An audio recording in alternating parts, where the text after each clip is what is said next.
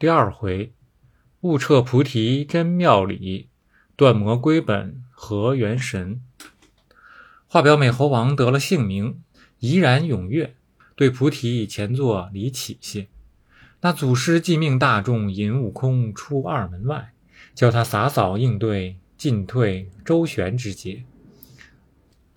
众仙奉行而出，悟空到门外，又拜了大众师兄。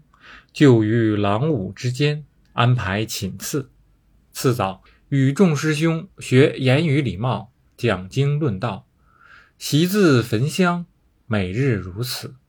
闲时即扫地除园，修花养树，寻柴燃火，挑水运浆，凡所用之物，无一不备。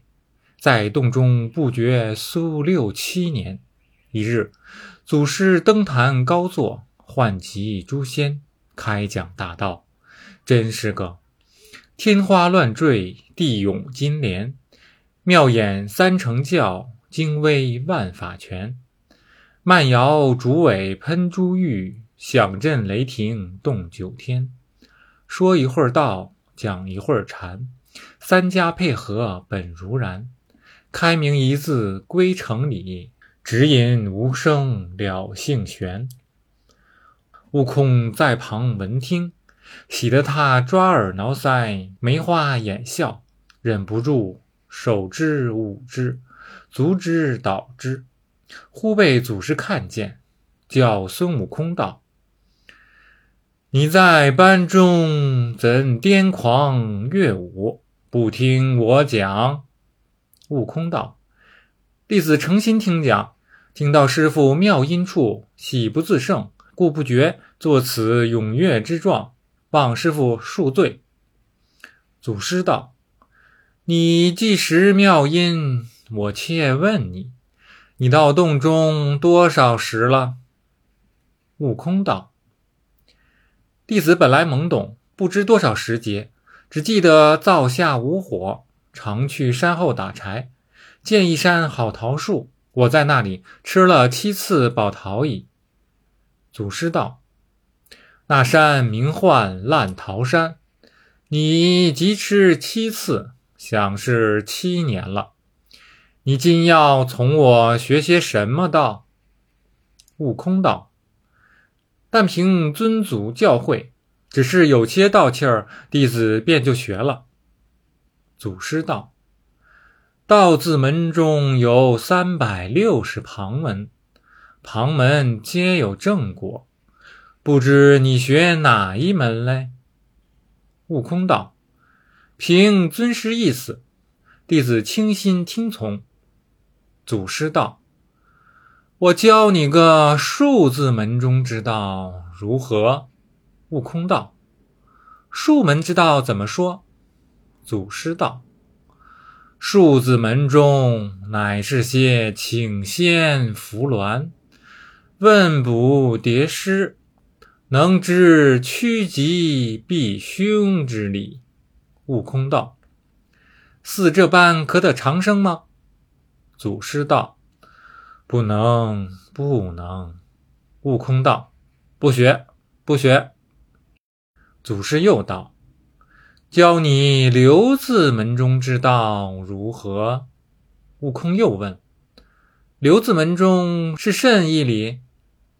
祖师道：“留字门中，乃是儒家、释家、道家、阴阳家、墨家、医家，或看经，或念佛，并朝真降圣之类。”悟空道：“似这般可得长生吗？”祖师道：“若要长生，也似壁里安住。”悟空道：“师傅，我是个老实人，不晓得打誓语，怎么谓之壁里安住？”祖师道：“人家盖房欲图坚固，将墙壁之间立一顶柱，有日大厦将颓，他必朽矣。”悟空道：“据此说，也不长久，不学。”不学，祖师道：“教你镜子门中之道如何？”悟空道：“镜子门中是甚正果？”祖师道：“此是修良守谷，清净无为，参禅打坐，戒语持斋，或睡功，或立功，并入定做官之类。”悟空道：“这般也能长生吗？”祖师道：“也似摇头吐胚。”悟空笑道：“师傅，果有些低踏。一行说我不会打誓语，怎谓之摇头吐胚？”祖师道：“就如那摇头之上，早成砖瓦之坯，虽已成形。”尚未经水火锻炼，一朝大雨滂沱，他必烂矣。悟空道：“也不长远，不学，不学。”祖师道：“教你洞字门中之道如何？”悟空道：“洞门之道，却又怎样？”祖师道：“此事有为有作，采阴补阳。”攀弓踏弩，磨其过气；用方炮制，烧毛打顶；锦红铅，炼秋石，并服妇乳之类。悟空道：“似这等也得长生吗？”祖师道：“此欲长生，亦如水中捞月。”悟空道：“师傅又来了。”怎么叫做水中捞月？祖师道：“月在长空，水中有影。虽然看见，只是无捞摸处，到底只成空耳。”悟空道：“也不学，不学。”祖师闻言，哆的一声，跳下高台，手持戒尺，指定悟空道。你这猢狲，这般不学，那般不学，却待怎么？走上前，将悟空头上打了三下，倒背着手，走入里面，将中门关了，撇下大众而去。唬得那一班听讲的人人惊惧，皆怨悟空道：“你这泼猴，十分无状！师傅传你道法，如何不学？”却与师傅顶嘴，这番冲撞了他，不知几何才出来啊！此时巨甚抱怨他，又比剑嫌弃他。悟空一些儿也不恼，只是满脸陪笑。原来那猴王已打破盘中之谜，暗暗在心，所以不与众人争竞，只是忍耐无言。祖师打他三下者，教他三更时分存心。倒背着手走入里面，将中门关上者，教他从后门进步，密传他道也。当日，悟空与众等喜喜欢欢，在三星仙洞之前盼望天色，急不能到晚。乃黄昏时，却与众就寝，假合眼，定息存神。山中又没打更传箭，不知时分。指自家将鼻孔中出入之气调定，约到子时前后，轻轻的起来，穿了衣服，偷开前门，躲离大众，走出外，抬头观看，正是那月明清露冷，八极迥无尘，深树幽禽宿，源头水流坟，飞萤光散影，过雁自排云。正值三更后，应该访道真。你看他从旧路径至后门外，只见那门儿半开半掩。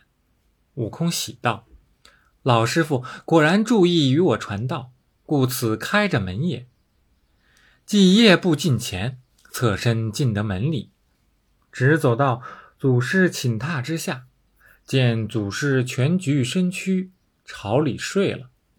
悟空不敢惊动，即跪在榻前。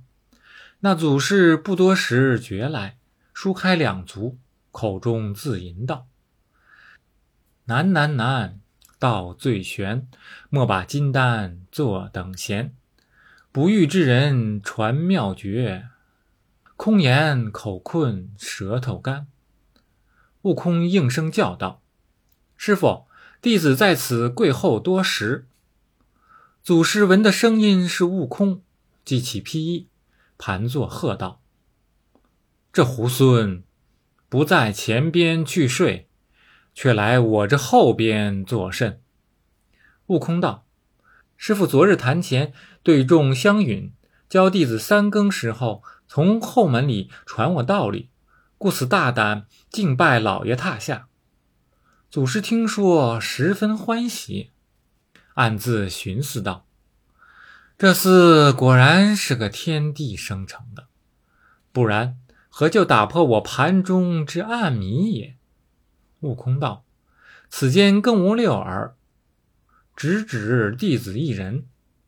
望师傅大舍慈悲，传于我长生之道吧，永不忘恩。”祖师道：“你今有缘，我亦喜说。”既识得盘中暗谜，你近前来仔细听之，当传于你长生之妙道也。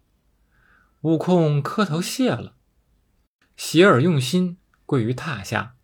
祖师云：“显密圆通真妙诀，悉修生命无他说。显密圆通真妙诀。”悉修生命无他说，都来总是精气神紧固牢藏修漏泄，修漏泄体中藏，如受无传道自昌，口诀既来多有益，平除邪欲得清凉，得清凉光皎洁，好像丹台赏明月，月藏玉兔日藏乌，自有龟蛇相盘结。相盘结，性命坚，却能活里种金莲。暂促五行颠倒用，功完随作佛和仙。此时说破根源，悟空心灵福至，切切记了口诀，对祖师拜谢深恩，即出后门观看。但见东方天色微疏白，西路金光大显明。依旧路转到前门，轻轻地推开进去，坐在圆寝之处。故将床铺摇声，故将床铺摇响道：“天光了，天光了，起耶！”那大众还正睡嘞，不知悟空已得了好事。当日起来打混，暗暗维持，子前午后自己调息。却早过了三年。祖师复登宝座，与众说法，谈的是公案比喻，论的是外相包皮。忽问：“悟空何在？”悟空近前跪下：“弟子有。”祖师道：“你这一向修些什么道来？”悟空道：“弟子近来法性颇通，根源意见坚固矣。”祖师道：“你既通法性。”会得根源，以助神体，却只是防备着三灾利害。悟空听说，沉吟良久，道：“师傅之言谬矣。我常闻道高龙德，与天同寿，水火既济，百病不生，却怎么有个三灾利害？”祖师道：“此乃非常之道。”夺天地之造化，擒日月之玄机。丹成之后，鬼神难容。虽驻颜益寿，但到了五百年后，天降雷灾打你，需要见性明心，预先躲避。躲得过，寿与天齐；躲不过，就此绝命。再五百年后。天降火灾烧你，这火不是天火，亦不是凡火，唤作阴火，自本身涌泉穴下烧起，直透泥元宫。五脏成灰，四肢皆朽，把千年苦行俱为虚幻。再五百年，又将风灾吹你。这风不是东西南北风，亦不是和煦金朔风，亦不是花松柳竹风，唤作避风。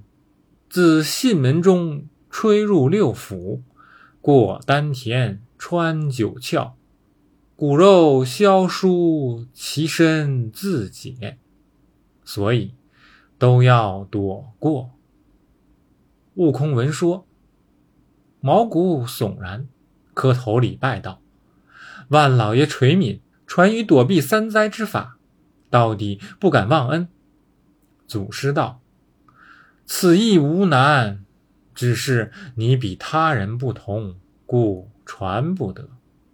悟空道：“我也头圆顶天，足方履地，一般有九窍四肢，五脏六腑，何以比人不同？”